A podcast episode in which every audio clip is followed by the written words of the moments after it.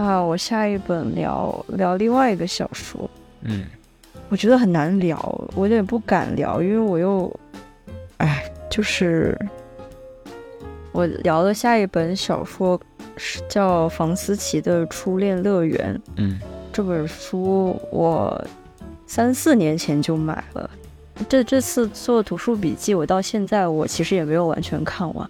嗯，就是这本书，就是可能跟毫无意义有一个比较共通之处，就是读的时候很难受，可能难难受点难受。难受点不一样，对。然后我其实忽然想起来，也不叫忽然想起来，就是也许是因为最近史航的事情，然后又会让我想到这本书，然后我就觉得可以聊聊。我之前是不知道怎么聊，因为我觉得。我不管怎么样，我我不想要。首先，我一定不会想要把它当成一个工具去聊一些社会面的东西。嗯。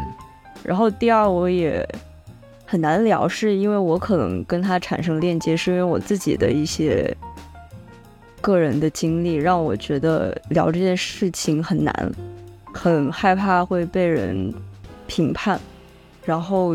也不愿意在聊的时候把它比较简单的做一些定性，然后也就是以及这本书，所以我就感觉聊这本书的时候呢，我更愿意的是这个书的作者他的两段采访里面，大家去了解他的一种说话方式跟思维。然后以这样的一种语境，再去读里面的几页，聊这个书的本身吧。后面能真正所谓聊起来的是，我想到一些引申的一些话题。嗯，我们对于一些认为比较美但是很危险的东西，嗯，在不同年龄段的时候，你愿意为它付出。的百分比是不太一样的，然后我觉得至少我跟拉蒂肯定多少都会有这种嗯投入很多的的这种时刻，不不管是什么什么方面，就是你愿意为某个东西往极端走，然后直到它非常消耗你，或者是你对它不感兴趣了，嗯，然后你可能会调配这个百分比，然后是怎么样的？嗯嗯，采访，我觉得这采访做的也很好，就是。嗯，不会给他下很多的标签，给他很多时间去以他自己的语言讲很多话。嗯，但是同时，我觉得隐约也回答了一些读者的问题。然后，然后林奕涵本人就是在这段生前的采访里面，他也是希望能够跟读者沟通的，以他个人的方式。那我先读第一趴吧，就是我现在就等于是，呃，用他本人的文字去代替一些可能大家这本书好奇的的点。我我就是我自己就不说了。他说这个故事可以用一句话来概括，就是一个女孩爱上诱奸犯的故事。他说要注意这里面是有一个“爱”字的。说这个故事其实用很简单的，大概两三句话也可以说完，就是很直观、很直白又很残忍的两三句话就可以把它讲完。就是有一个老师常年用他老师的职权在诱奸、强暴、性虐待女学生，就很简单的两三句话。然而我还是用很细的工笔，也许太细了的工笔去刻画它。我要做的不是报道文学。我无意也无力去改变社会的现况，我也不想与那些所谓大的词连接，也不想与结构连接。然后他就聊到里面的女主人公，叫做思琪，那个时候她才上高中，就一个很漂亮、很有才华的一个女孩。嗯，然后这里面讲到的那个国文老师叫李国华。他说：“思琪注定终将走向毁灭，呃，不可回头。正是因为他心中充满了柔情，他有欲望，有爱，甚至到最后，他心中还有性。然后他后面又讲到，他可能想要聊的是一些读者在看的时候的一些感受，然后他也是他想要提出来的，想要问的。他说，在新闻当中，如果你看到那些所谓受害者和……所谓加害者，他们很细的对白，那些小旅馆、小公寓的壁纸花纹，那些很心酸的细节，你铁铁定是看不下去的。但是今天在这个小说里，你却看得下去，为什么？因为你在其中得到了一种审美的快感，有一种痛快，它是既痛且快的。嗯，当时我听到他这么讲的时候，我心里会觉得他是不是带一种批判性的？但是我后面在他在讲更多的时候，我感觉到他在陈述一种事实。然后以及就是今天，在一开始我讲的时候，是我今天分享的这三本书，好像都有意无意的有聊到艺术跟艺术家这件事情。然后可能后面会点一下这个。当时最吸引我的，或者是最感觉到他这个作者以及他这个里面人物的核心呢，是他讲的这么一段话，就说。我们都知道人言为信，我今天甚至没有要谈到所谓大丈夫、所谓仁、所谓义、所谓文以载道、文以明道、所谓恶其体肤、空乏其身、浩然正气。没有，我要讲的是比较小情小爱的，我要讲的是中国的诗的传统，抒情诗的传统，讲的是《诗经》从情书被后代学者抄译。呃，误读成政治诗之前的那个传统，我们都知道，在心为志，发言为诗，诗缘情而起迷。还有孔子说的“诗三百，一言以蔽之”，曰思无邪。这些学中文的人，他前面有讲到，就是这个里面讲的这个国文老师李国华，他的原型是胡兰成，和张爱玲有关的那位男士。说胡兰成和李国华，为什么他们？我们明明都知道，一说出情诗的时候，说出情话的时候，他应该是言有所钟的，应该是有志的、有情的，他应该是思无邪的。所以他觉得这其中让他最痛苦的是，一个真正相信中文的人，他怎么可以背叛这个浩浩汤汤已经超过五千年的语境？我跳出来说吧，他在采访最后的时候也有提到，就是包括看他整个通通过这些东西，还有他的文字，包括他，然后你会感觉到他是一个极度信仰中文的人，他也相信这这些东西，所以我也觉得我这点能够。跟他能产生很强的共鸣，我觉得很多东西，他能够看到很多的美，看不到别的东西，也是因为很相信这一点，然后因此他会发出这样的口吻。我在想，假如说我跟比如说身边的大人去去聊的时候，或者是甚至我也会去讲说，人不可能是这样的，人是复杂的，嗯，对你不能把一个概念放到现实生活中。但是我又觉得你不能够去这样子讨论这个话题，在讲这本书有关的时候，然后他后面讲的关于这种权利和美的东西，我就觉得很吸引我，因为它它代表了我某一种嗯 内心里面觉得无法谈我的一些经历的一些所谓的原因。他说，就这里面的国文老师说李国华的有些情话单拎出来是美的。有些话是高度艺术化的，他有些话，假设是就是里面另外的一对主人公，毛毛对伊文说的是很动听的。你现在想象一下，毛毛对伊文说：“都是你的错，你太美了。”当然要借口，不借口，我和你这些就活不下去了，不是吗？你现在是曹衣带水，我就是吴带当风。我在爱情是怀才不遇，这些话其实都非常非常美。我要说的是，胡兰成和李国华这些人，你可以说他们的思想体系非常畸形，他们强暴了，或者是性虐待了他人，然后他们自己想一想，还是一团和气，觉得意识好的。你能说畸形，但是你能说他们不精美，甚至不美吗？引胡兰成自己的话，他说他是既可笑又可悲的。因为他们的思想体系如此的矛盾，以至于无所不高。因为他对自己非常自恋，所以对自己无限的宽容。这个思想体系本身本来就有非常非常多裂缝，这些裂缝要用什么去弥补？要用语言，要用修辞，要用各式各样的比喻法去弥补，以至于这个思想体系最后变得坚不可摧。胡兰成在自己写的《今生今世》里面讲说：“我已有爱邻，却又与小舟，又与秀美，是应该还是不应该？我只能不求甚解，甚至不去多想。总之，他是这样的。”不可以解说，这就是理了。心有好心，语有好语，人事的事义理有好理。这样好的理，义是孟子讲的义，而他又是可以被调戏的，则义又是人了。他说强暴小周，辜负张爱玲，可是他在自己的想法里马上解套。所以我们认为，一个真正的文人应该。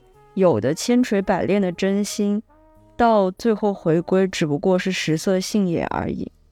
所以，我现在在这里，甚至不是讨论艺术可不可以是不诚实的。不要问思琪他爱不爱，思琪他当然是爱的。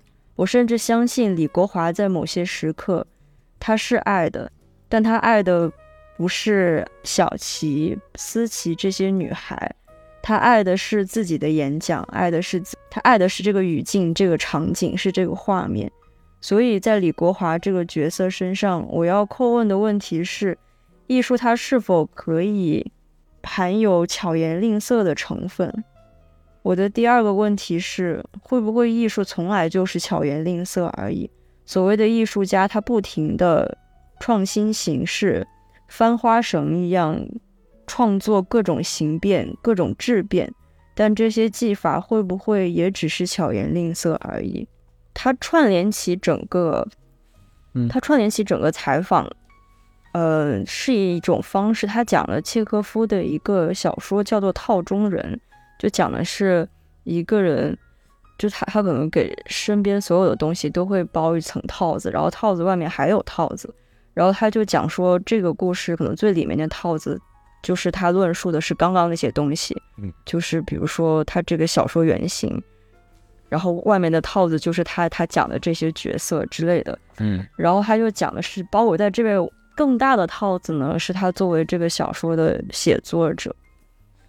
他说，作为小说的写作者，这个故事它折磨了我的一生，但很多年来我练习写作，我打磨抛光我的笔。甚至在写作的时候，我很有意识的、清醒的想要去达到某一种所谓艺术的高度。我的审美观是，我相信我的审美观是形式与内容不可分开的，就是安德烈·纪德讲的表现与存在是不可分开的。请注意，纪德说的是内容是存在，也就是说，在这个故事里，故意的误用一些典故。在用词的时候，不用人习惯的词义，而用它的歧义，跟书里的有文学痴情，然而停留在囫囵吞枣阶段的少女房思琪是一样的。但我不是在说我在做什么很伟大的事情，我觉得我的书写是非常堕落的书写，它绝对不是像波特莱尔的《恶之华》那样变得很低很低，然后从尘埃中开出花来。绝对不是那样。我们都知道那句话，在奥斯维辛之后，诗是野蛮的。我的精神科医师在认识我几年之后，他对我说：“你是经过越战的人。”然后又过了几年，他对我说：“你是经过集中营的人。”后来他对我说：“你是经过核爆的人。”Primo Levi 讲过一句话。他说：“集中营是人类历史上最大规模的屠杀，但我要说，不是人类历史上最大规模的屠杀，是房房思琪式的强暴。我在写这个小说的时候，会有一点看不起我自己。那些集中营里出来的人，幸存的人，他们在书写的时候，常常有愿望，希望人类历史不要再发生这样的事。”可是，在书写的时候，我很确定，不要说这个世界，台湾这样的事情仍然会继续发生，现在此刻也正在发生，所以我写的时候会有一点恨自己，有一种屈辱感。我觉得我的写作是屈辱的写作，这个屈辱，我要引进所谓的科词讲的 disgrace，用思琪、伊文他们的话来翻译，这是一种不雅的书写，不优雅的。在误用儒家的话来说，我这是知其不可为而为之的写作。因为这么大质量的暴力，它是不可能再现的。在外面这个套子，我想要叩问的是：我这种变态的写作的艺术的欲望是什么？这个称之为艺术的欲望到底是什么？我常对读者说：当你在阅读的时候，当你感受到痛苦，那都是真实的。但我现在更要说：当你在阅读，你感受到了美，这也是真实的。更要说，当你感受到那些所谓真实的痛苦，它全部都是由文学和修辞构建而来的。我虽然讨厌胡兰成，但《今生今世》里民国女子那一章，仍然是古古往今来描描述张爱玲最透彻的文章之一。他最后结束这个报道，嗯，他说：“我的整个小说从李国华这个角色。”到我的书写行为本身，它都是一个非常巨大的诡辩，都是对艺术所谓真善美的质疑。怡婷，也就是这个里面小说主角，呃，一个胜似双胞胎的这么一个好朋友的角色，他在回顾整个大楼故事的时候，他有一句心里话，他说他恍然觉得，不是学文学的人，而是文学辜负了他们。呃，应该怎么聊这个了？我觉得它里面聊到了很多东西，然后，嗯，解读空间很多吧。然后可能是我结合我自己的一些经历，我在看到他的时候，我觉得有人是跟我站在一起，他不是说为我发声，而是，嗯，能够把一些很复杂的东西。这样描述出来，同时我都感觉到，即便是不管是在文字还是他在采访当中，他整个人的状态，能感觉到他好像有，他有一整个另外的故事没有讲。嗯嗯，然后我看到他对于很多事情的的坚持，然后也是因为它的存在，能够让很多所谓的美存在。嗯，所以我不知道，就是站站在。不知道能不能这么讲，就是有类类似经历的人，我没有办法像有一些人去讨论这个作品的时候的那种角度去讨论它，因为我我可能隐隐约感觉到他在心里面始终是觉得这个是美的，所以他不肯。以很粗暴的东西去给他下下定论，他整个人也无法跟这里面涉及到的很多东西分隔开来，所以这是折磨。我先不说他，因为我不了解他，这这是跟这个里面角色原因吧，我忘了前面在讲什么，前面半半句啊。然后这本书虽然读得很难受，读得难受，我不知道别人是怎么样，我是因为有些东西就是在写我当时的某一些心情。嗯，然后我也很理解他对一些美的东东西的的喜欢，然后以及面对某些情况的时候的无措和接受，然后以及那种爱的感觉。我是觉得他就是虽然读的时候很难读，然后有些人读的时候会觉得很难面对，但是我会觉得他他的文字始终是清澈的，就是他比如在在描述。思琪的想法，然后以及李国华他们两个之间发生的事情的时候，我不会觉得他站在一个讲这个美很很脏的这么一种很直接的这种角度去描写，他还是带着一种善良，还还是在一种很清澈的感觉里面去写，所以我觉得，呃，就他的文字本身，我读起来会觉得很有魅力。然后我也会觉得我很感谢能够看到这个女孩的视角，然后即便有人会怎么样对待他。我觉得跟你聊这个很难，因为我觉得你是不知道该做什么反应。嗯你想要做一些反应，或者是你有在想一些东西，但是很难做反应。嗯然后我觉得，其实我看讨论真正从就是从比较社会的角度之外角度去讨论，嗯这本书的我看到的资料会很少，然后会觉得可以给这本书留更多的空间，我觉得是好事。嗯，但我没看过。那我再读一段吧，然后这个是思琪自己的时候的一些画面。思琪坐在床边，半个小时有六个人来搭讪，有的人递上名片，有的人递上饮料，有的人递上口音。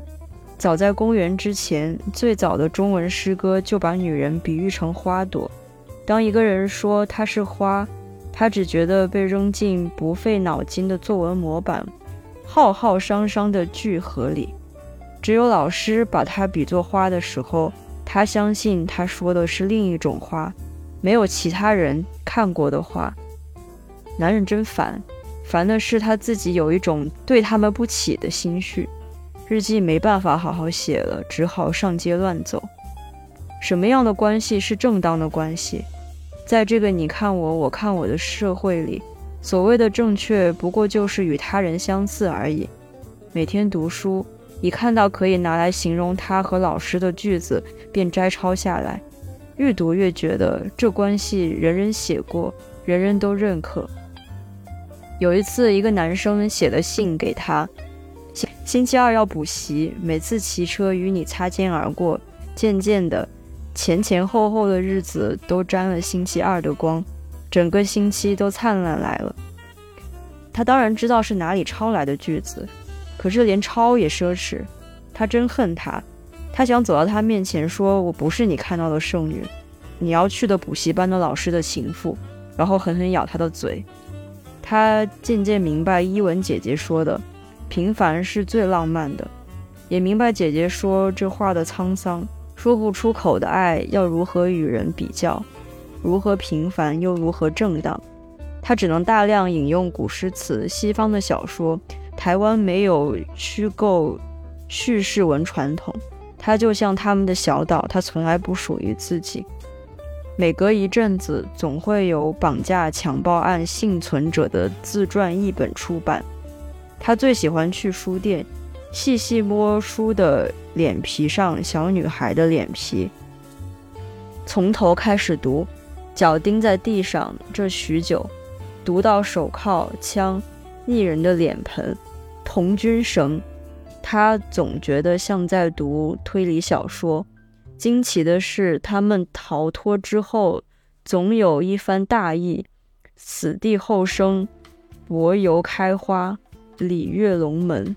一个人被监禁虐待了几年，即便出来过活，从此身份也不会是便利商店的常客。粉红色爱好者、女人、呃女儿、妈妈，而永远是幸存者。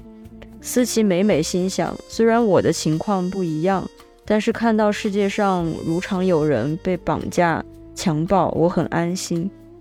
旋即又想。也许我是这所有人里面最邪恶的一个人。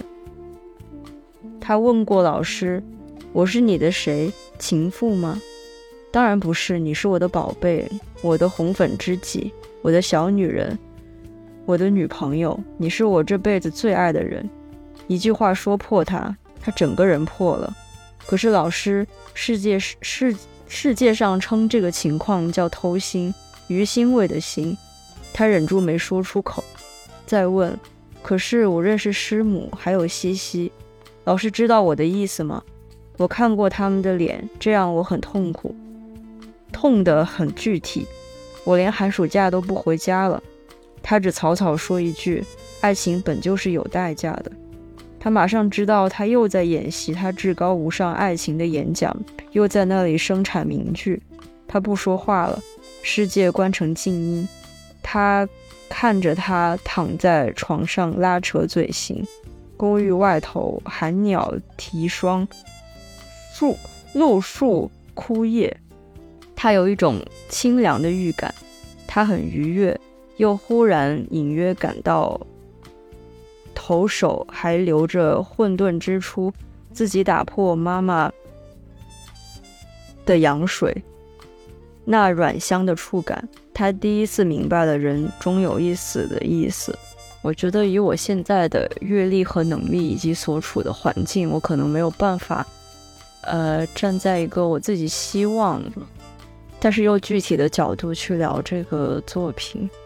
但是我觉得说今天可以跟拉蒂聊的是，我也很好奇的，就是因为我觉得创创作者他都是有一些执念和和愿望的，嗯然后所以在面对某一些呃概念或者是很纯粹的东西的时候，这种向往在可能各个年龄段都都有，但是反正我自己的话是在更小一点的时候会会因为这些很相信的东西而而去冒一些险，然后现在回忆起来可能是比较危险的，然后当时可能也觉得危险，但是觉得是自自己该做的，嗯嗯，然后每个人的心理承受能力不一样，就可能在我，他不不在我原来，呃，心理是甚至是身身体的承受范围内的时候，整个人就会很容易崩。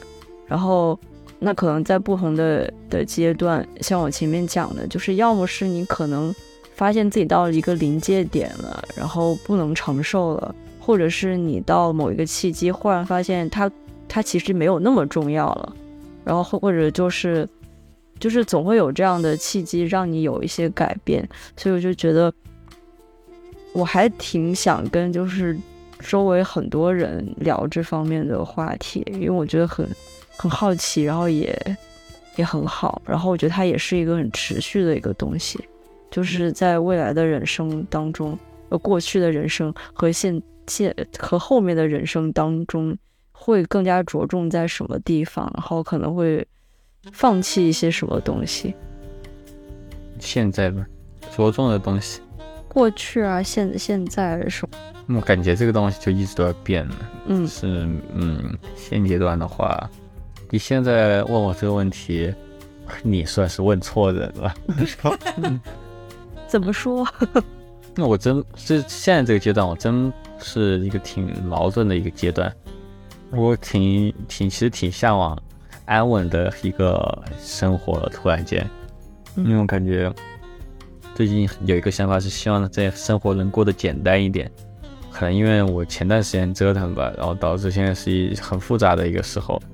然后，但另外一方面，我又嗯蛮向往，呃，对我来说，就对成功这个东西执念还挺强的。或者说，我甚至觉得我对成功的执念变成一种很变态的胜负欲。我觉得是想在各种嗯事情当中能获得胜利，我感觉就很斤斤计较的这么一个时期，对我来说。你有在回答我想我好奇的东西啊？就是完全在回答。是吗？嗯，你你你你的问题不是关于我我的问问题可能涵盖两个，就一个就是你现在处在什么阶段，然后第二就是可能你以前有过什么样对某东西特别执着，然后导致他可能对你有一些伤害，然后你后面是怎么样转化啊，或者是放弃啊什么的，就这个我觉得我重蹈覆辙呢。重来，嗯。我明白，也大家也都是这样，嗯，那我原来会觉得学会的道理就学会了，后来发现学会道理并不在学会，嗯。只是你不在那个情境而已。嗯，完全理解。嗯就可能跟这小瑞有关吧。我以前也会对这种文字有很很深的迷信，嗯可以这么这么讲。然后我觉得它很重要，因此当一些语境出现的时候，我会投射进去我认为它有的东西。我同时可能会看不起一些所谓的赝品，然后因为我那个时候也没有能力去判断所谓什么是真正的赝品。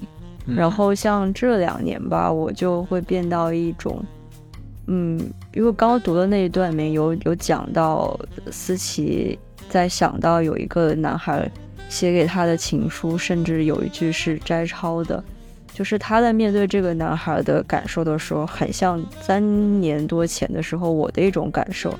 但是这这两年经历了比较稳定的感情下来，我会越来越相信一些语言之外的东西。我依然相信语言之美，但是我也看到它的复杂性，然后看到了它有的时候人对语言的更就是过度期待和语言的过载。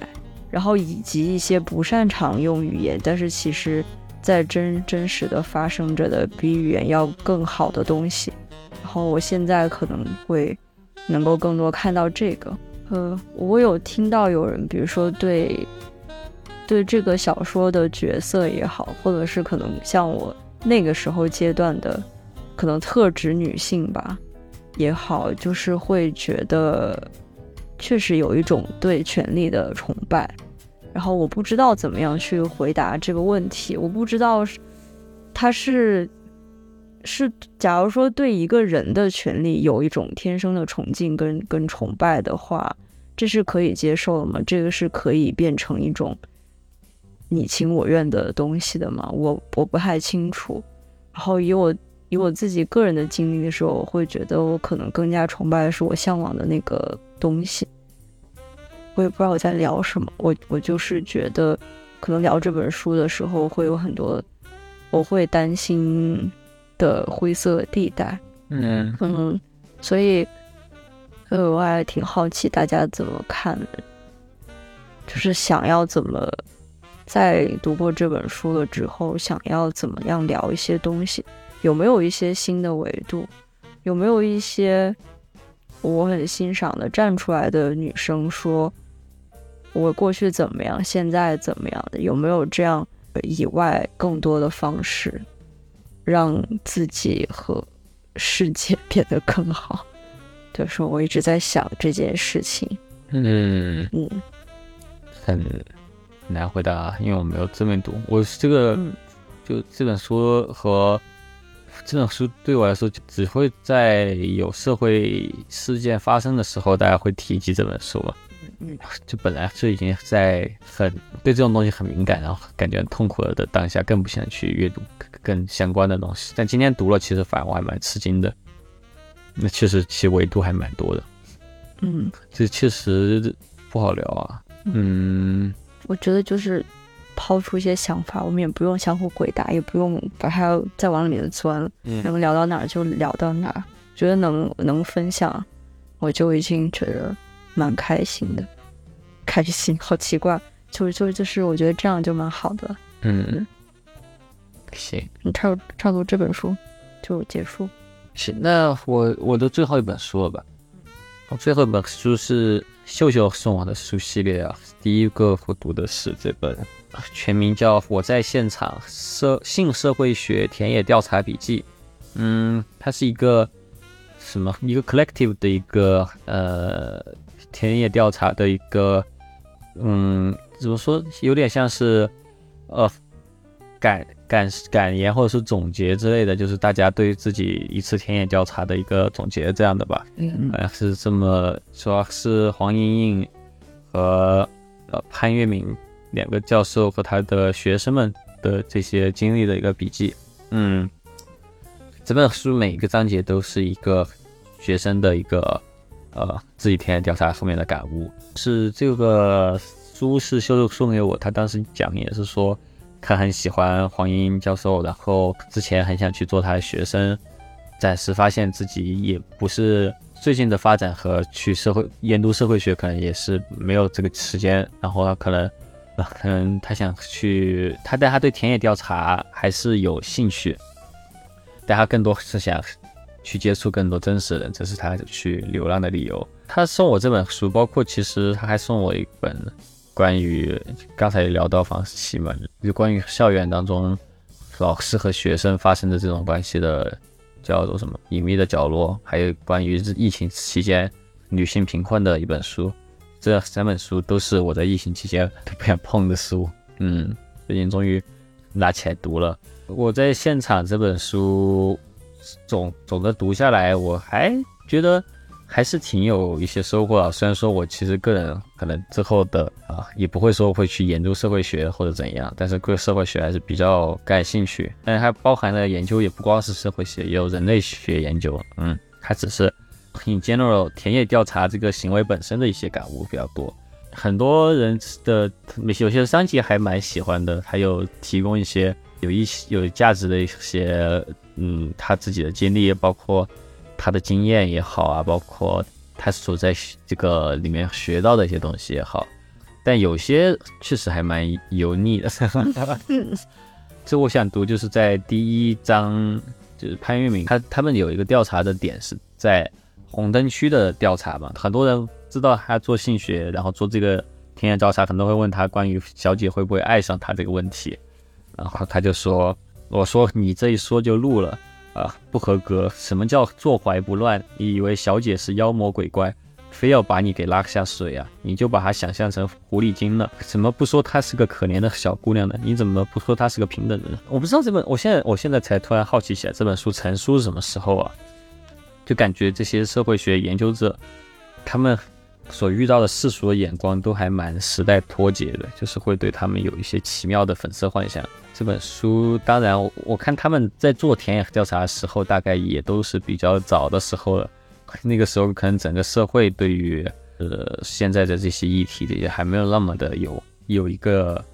他们这本书第一次印，OK，二零一七年，那个时候确实啊，就是这个性学大众的普及没有那么的那个普普遍吧，可能大家可能还会有一些这类反应。黄莹莹这的一开始，教授也有讲你的一句话，也是想关于他们去当时这种这种研讨还比较少吧，就关于性学的研讨，或者说是性工作者的这种权益的研讨。他说办这这样的研讨班或者讨论会，主旨并不是如很多人所责难或者质疑的要宣扬性和性别少数人群的优势，或者鼓励大家成为这样这些人，只不过是想创造。更多反转权力、挑战性别霸权的气场罢了，只不过是为了维护某些被忽视甚至被践踏的人活着的尊严罢了。就是我可以理解，就为什么秀秀会这么想做他的学生。他确实有时候说话确实是，确实啊，因为这本书很多也是学生写的，读一下他说的话吧。就是有一篇就是有在讲，其实讲到后面感觉有点 flexing 的，就是拍，就是我们。在读电影的时候，确实有这样的同学写什么“劝小姐从良”这样的剧本的，是吧？挺不好的。就有一个人，他写的真的就很像是那种在分享他的这个，在 flexing 他的这个经历的一个 like。就我在黑城七日田野调查的体会而言，刘姐对于我来说，绝不仅仅是一个提供和联系被访者的看门人的角色。也不仅仅是一个拥有丰富阅历的妈咪形象，在我的平凡，不仅我在他心中成了一个很男人、很爷们儿（括号牛姐原话） 那的很男人的爷们儿，他在我心中也慢慢从一从一个单纯的看门人，成长为一个实实在在有血有肉的具体女人。我不得不承认，在三言两语就能笼络住男人心的刘姐面前。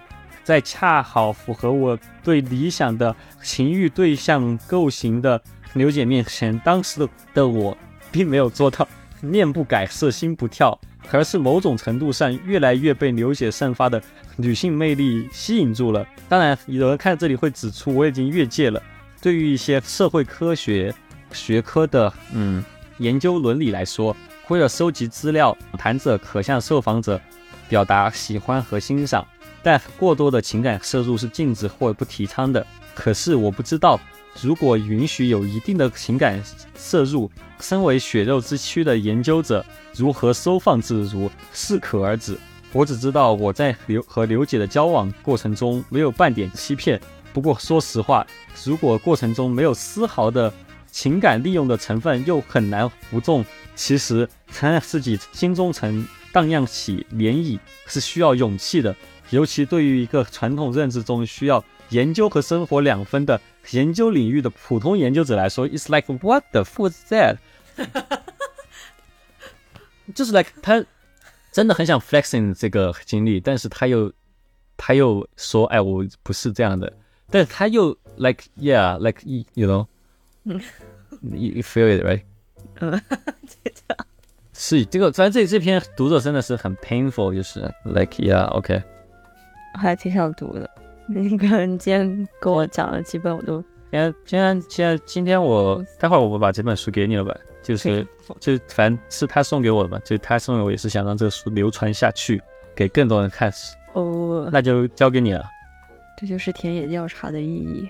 我觉得这本书还挺好的，感谢秀秀分享给我，然后我我也在这里分享给小雨，呃，让我知道一些我不太知道的东西。你这个你这可以套用到任何的呃感谢书。咱就是说，咱就是说，咱就是说，咱们与众不同的说，咱就是说，是吧？是的。我我我蛮蛮期待读一下这个。Like yeah, like it's a this film. Like I, after I watched it, I really feel like it's a movie. Like you know. 哇，这一段我真的是 让我无法对他的歌有一点点喜欢，你知道吗？对吧？该不会算了，不要再继续命下去。靠，嗯好的，，OK，最后一个一本书是呃大家都喜欢的《艺术与恐惧》。我拉蒂拉蒂的妈妈都喜欢，我其实还好啊，说实话，我我就接你的话了，不然你说大家都喜我是真的是我是我是漂头发的时候把它看完的，然后，对，漂头发可慢了，漂头发漂一整天，看这本书就有一点像在读小雨切片的感觉。但是说说实话，就是假如假如换过来，嗯咱们两个在聊什么东西，然后你推荐一本书，然后我妈听到了，我妈就说：“哎，大地推荐这本书，我看了很好，你一定要读。嗯”我觉得，嗯，我不想读，嗯。就是那那那种小朋友感觉，就是妈妈让我做的事情，我不想做那种感觉。哦，这速度寄寄过来啊，因为那段时间是因为你和鸭吉都产出很困难的时候，啊、呃，那段时间电台抓的也比较严，我就真的很想读，like figure out really why。啊，你就觉得这本书有可能有点工具性的帮助？这这本书可能可以探究你们为什么会我啊，我们一直一直不上一直不上桌的秘密。呃，那既然你你看过，我觉得咱们就一块儿聊。嗯但但嗯，稍微大概介绍一下这本书的作者有两位，一位叫大卫·贝尔斯，一位叫特德·奥兰德，两位都是美国的摄影师。从他们的经历来说，都是呃有自己独立的工作室，然后也有过商业和个人的项目。其中有一位还是环保人士，早年间研习社会学，然后后面就喜欢摄影，就开始了这个专业。然后他们各自也都有一些，例如像《景观笔记》啊，然后以及呃另外一本就是讲和探索未知世界的这么一个视角。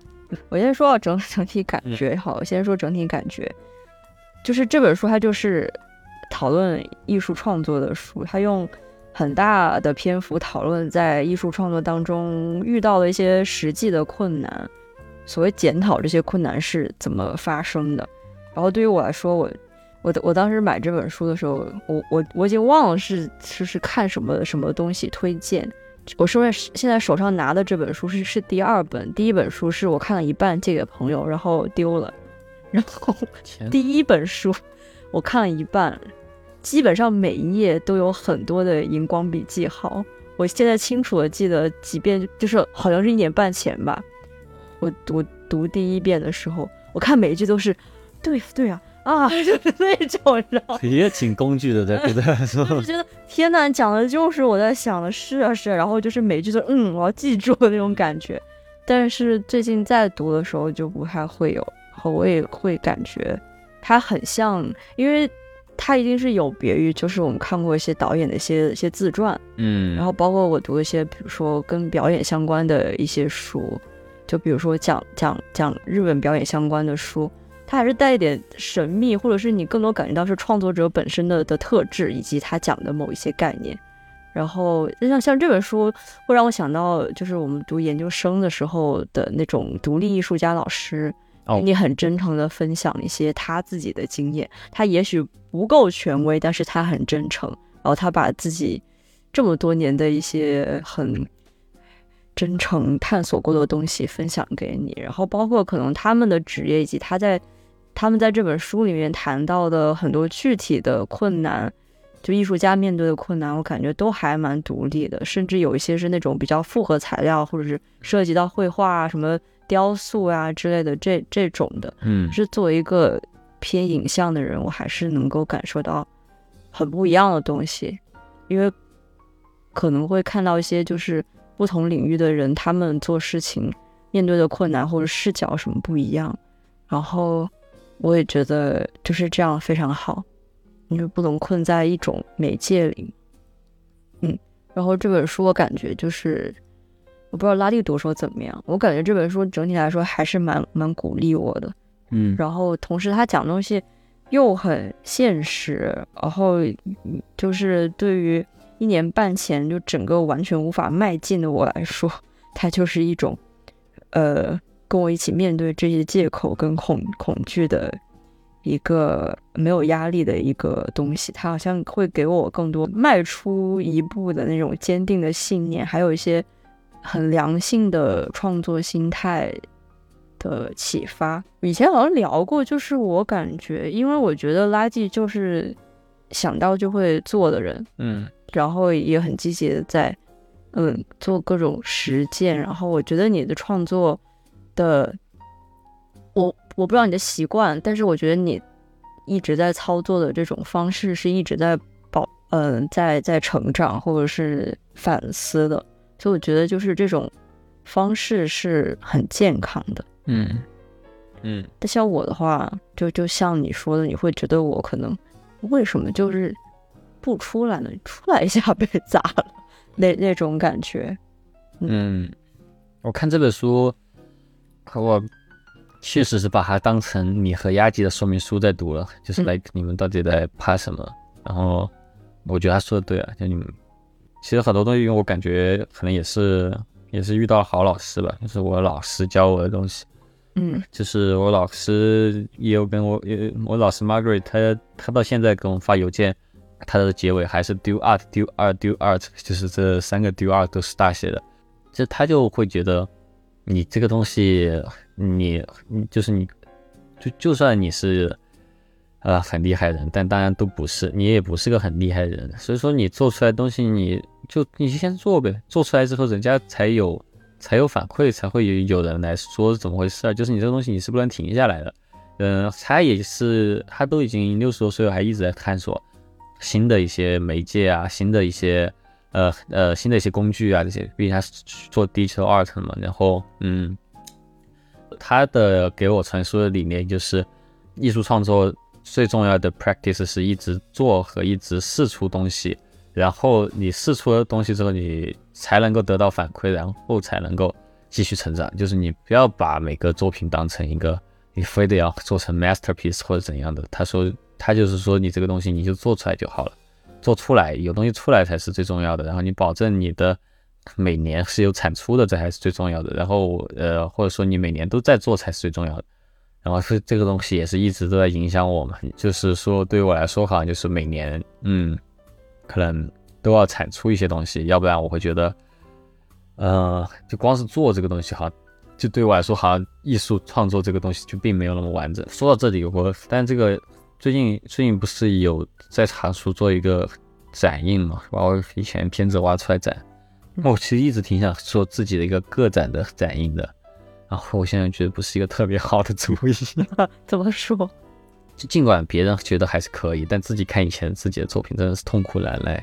看，特别是看那个《活在房子里》，我真的很想抽自己。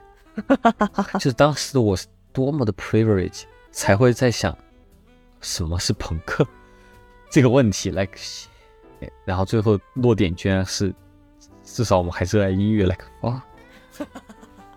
哇，我觉得展现了你当时，但又很真诚，我也不好不好意思抽我自己，因为确实说的是实话，嗯也不是完全是实话。其实有更消极的一个结论的那个片子，但是当时老师不准我们说这个，哦，是吗？当时那个他就说你这个东西是虚无主义的，你不能够给人一个虚无主义的结尾。然后我当时想，OK，我想我想这节课我想过，然后我就改了一个，至少我们还喜欢音乐。哦，他这么说，嗯，还有你在鼓励虚无主义，我觉得他作品还挺虚无主义的，就是很很多东西看不到，他懂东西比较多。嗯，嗯，他太固执了，我觉得。是，好吧。呃，你你刚刚讲到的东西，近期也有人跟我讲过，嗯是以一种，就是说我警告你，你一定要做东西，不然你到四十岁的时候，你就会觉得自己怀才不遇，好吗？然 后就是那那种怀着满满的爱，对我一种他认为应该要这么强烈才能够让我听进去的这种方式告诉我这种东西。但是因为我对雅洁也不了解，我的一些恐惧，其实在这本书的第一部分就会讲到我心里面很多。嗯，我说我对于要做艺术，或者是要先自居自己为艺术家，然后再去做一些事情，我对这点很很抗拒。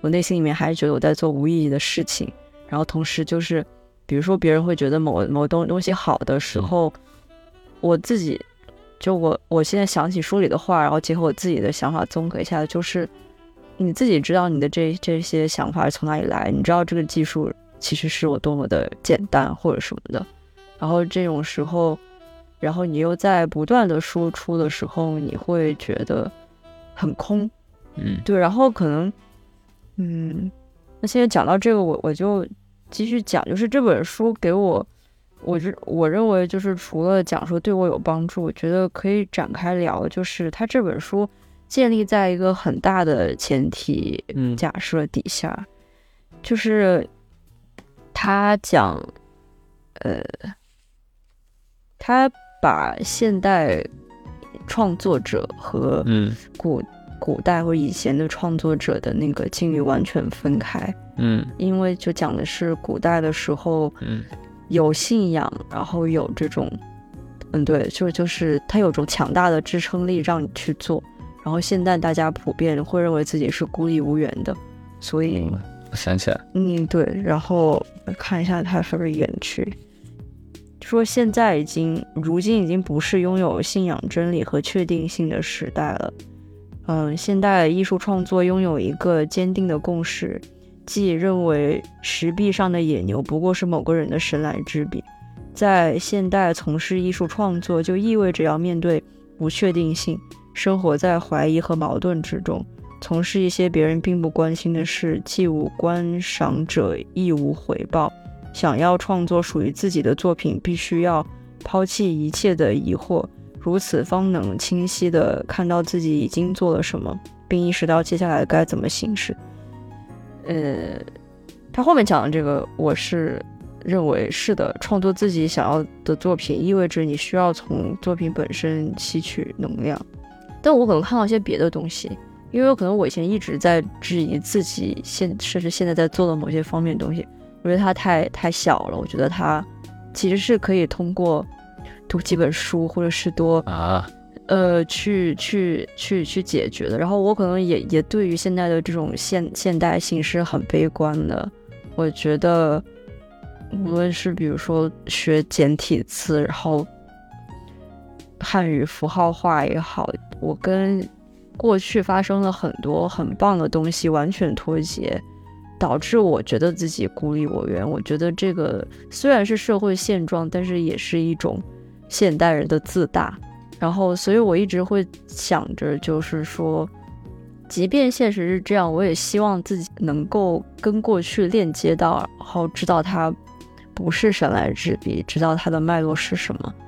然后，所以可能关于这样的想法，也会让我质疑我现在做的所有东西，包括可能我会觉得你要足够的偏执，然后这种偏执是太个人的，然后太有一些封锁性的。嗯然后那那我们唯一做的是什么？因为这本书也聊到一些就是艺术艺术家，他其实是受困于自己所处的时代当中，然后观众可能是幸福的，你可以跳跃不同的时代去看。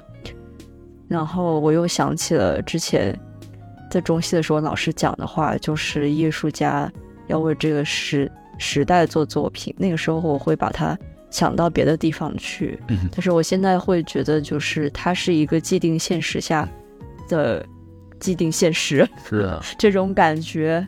嗯，说这个，我其实想到，我我我我也听到过这句话，然后当时我很急躁，就很急躁于，就是你当时不是有想拍一个片子叫五十平方米吗？嗯嗯，我这个东西就是很急躁的一个想法。嗯，我觉得，Oh my God，现在这个新冠的事情，然后现在很多留学生被困在这儿，然后我现在马上就要为这个时代做一些记录的东西，然后我特别急躁的就是。赶紧先把这东西拍出来，然后发现这个我根本不想做这个，这跟我一点关系，就是有关系，但没什么想法呀，嗯，对吧？然后，那如果你要说做这种东西，那我不，那个当时我甚至做五十平方米的时候，我甚至我的概念就是说这个是一个在抖音上也能看的一个片子才行，然后我就是这么的急躁，然后后来我就发现，嗯，那我直接做抖音不就好了吗？我直接做一个抖音的视频不就好了吗？那我何必这个媒媒体不是它承载的。不是这样的东西啊，但是我又发现，嗯，遇到猫幻象，我甚至都觉得很急躁。然后我会发发发现，遇到后面就是做什么，做别人的 MV 也好吧，然后做上海笑话也好，我会发现，那我不用做什么，我本来我自己产出的东西，它就是就是局限于在这个时时代的东西。那我好像，甚至我看那个叫什么，活在房子里也好，现在看着很 cringe，但那个时候就在想这个呀，那个时候就是整个。很顶峰的一个时期的最后一年，然后那个人甚至都已经顶峰到开始思考这种问题了，对吧？就我觉得这也没有什么不好的，甚至蛮多人还觉得不错，就算我觉得不好也行。因为我觉得很多时候创作它就是来自于你这种原始渴望，然后你是真真诚的，并且你的一些行为会记录正在发生的事情，然后有一些讨论，但是我又觉得很多讨论。你的讨论本身又会引发成另外一种讨论，就是大家一直在不停的问问题，没有没有答案，然后世界就在这么渐渐的滚动当中。所以我在看这本书的时候，哦，我有在他一些别的语句里面找到一些核心，就是你现在可以做的。对于我来说，比较打动我的一些是说，嗯，风格就来自于你的习惯，嗯，然后就一个人所谓的风格就是来来自于你观察这个。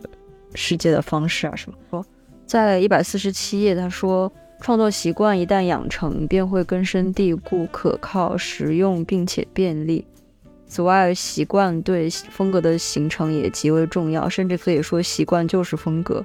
不假思索的手法，反复采用的措辞，主动的选择，以及对创作主题和材料做出你特有的反应，便是我们所谓的风格。然后在一百五十七页就讲到，艺术创作取决于你对事物的观察。然后我觉得这个无论是和生活本身也好，就这个是最实际的一个东西，就是远重要于我在想所谓有没有意义这这件事儿。嗯，包括就是像像就是你还有很多人都已经知道的道理，就是就是你在质疑什么东西的时候，你还是要要行动。因为你现在就是做了这么一个选，立话糙理不糙啊？对，是就是我我还是一直保持着艺术家要为自己的作品，呃，要 defend 自己的作品是艺术家的一个职责，就算他其实确实挺烂的。就是怎么说呢？career 的角度上来讲，我觉得。表现着对自己作品表现的自信，我觉得是蛮重要的。即使你自己对他有疑惑，我就算我没有那么喜欢活在房子里的，甚至如果当面给人看的话，我有点想躲开。但是让我上去讲，我还是得说，哎，这个不错，这个这个当时他展现了什么什么，我还是得去为他辩解，或者说我还是得去代表他说话。嗯，就像就像嗯，痛痒的，现在还是得唱再见杰克一样。这个我觉得是一个一个责任，我感觉这个得，如果自己对这个都没有自信的话，那别人凭什么要 hire 你？别人凭什么要要投资你？或者别人凭什么会要欣赏你这个东西？因为如果连你自己都对这个东西不确定的话，那这个艺术本身它就已经不成立了，它就很变得非常的分散，非常的垮了。它因为它但它这个东西不，你是我觉得只要是你真诚去做这个话，你你就还是不要去质疑他了。我相信，我觉得再成功的人，他看自己以前的作品都会觉得蛮多不好。就跟你说的，你自己知道这个东西它可能失误的地方在哪儿，或者非常容易的地方在哪，你可能觉得它很容易或怎么着，可能那是你自己的一个。嗯，你自己在创作的过程中，你自己能你能够感受到这些东西，但是对于旁人来说，首先有人来 pick 这一点，你都已经成功一半了。嗯，确实就是想法上有一个追求，但是同时你得先尝试执行你的想法，才能往那边靠近，不然的话，可能今年也没有那个能力去实行你的一些想法。嗯，然后想法可能都会没掉。对啊，就转瞬即逝。我我肯定不会再去做那个什么五十平方米的，就他这个东西，我当时不做，他肯定就不会做了。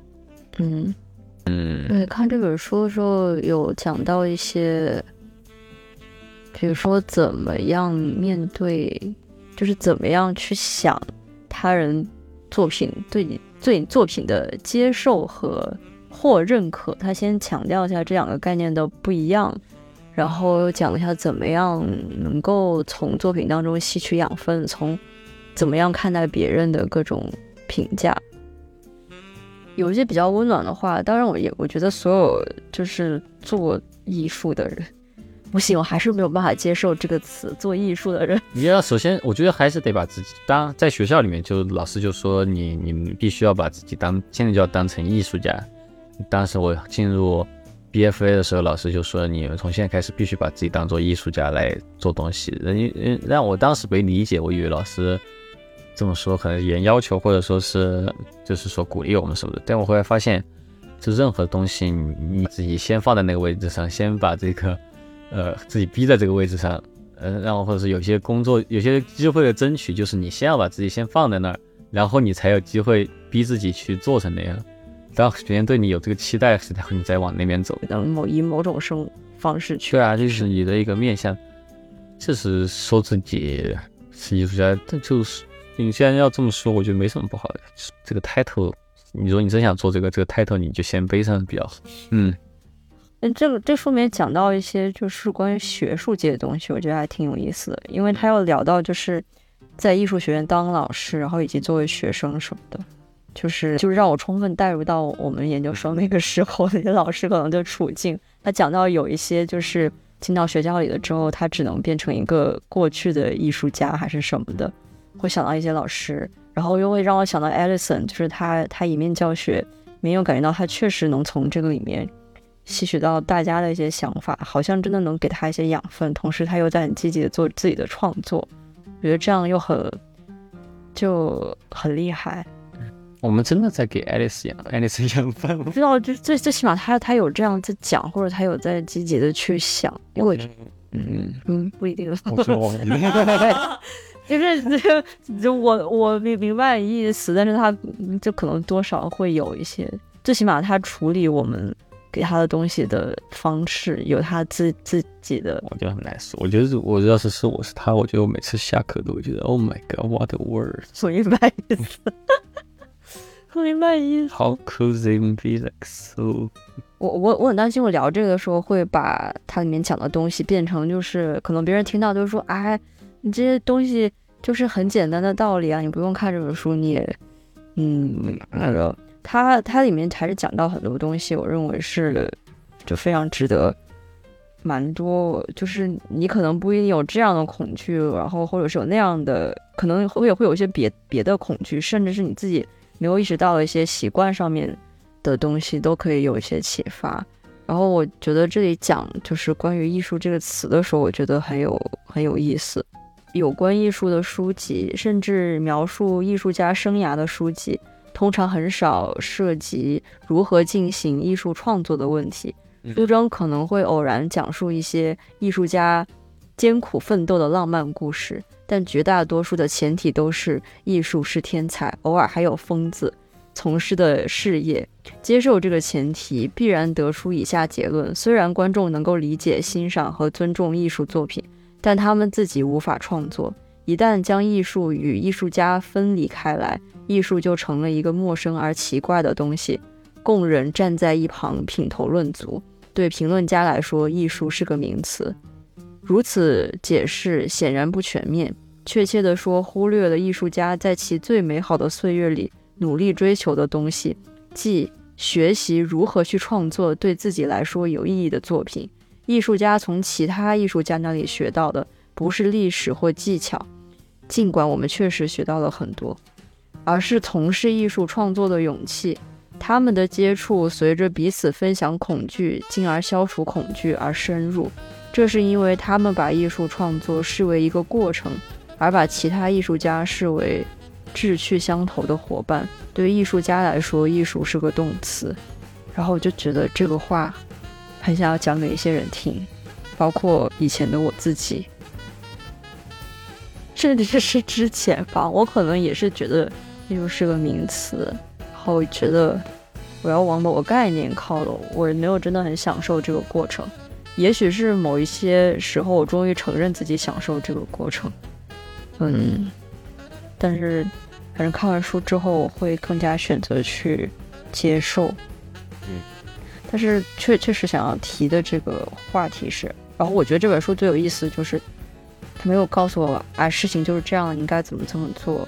也 也许是我自己的解读，但是我觉得他确实讲一个很大的一个假设，他讲这个前提是一个假设，就是现代的创作者是一在一个什么样的情况下去，但是我觉得，嗯，你可以去了解这个世世界更多，为自己的创作的境地创造更多的空间，比如说我们不是那么孤立无援，不是那么的。嗯，自我表达，嗯，或者是关于这种所谓信仰的东西的时候，它不是那么遥不可及的。就是那个能量是什么，它它不是，它是有些时候不是那么偏激的或者什么的。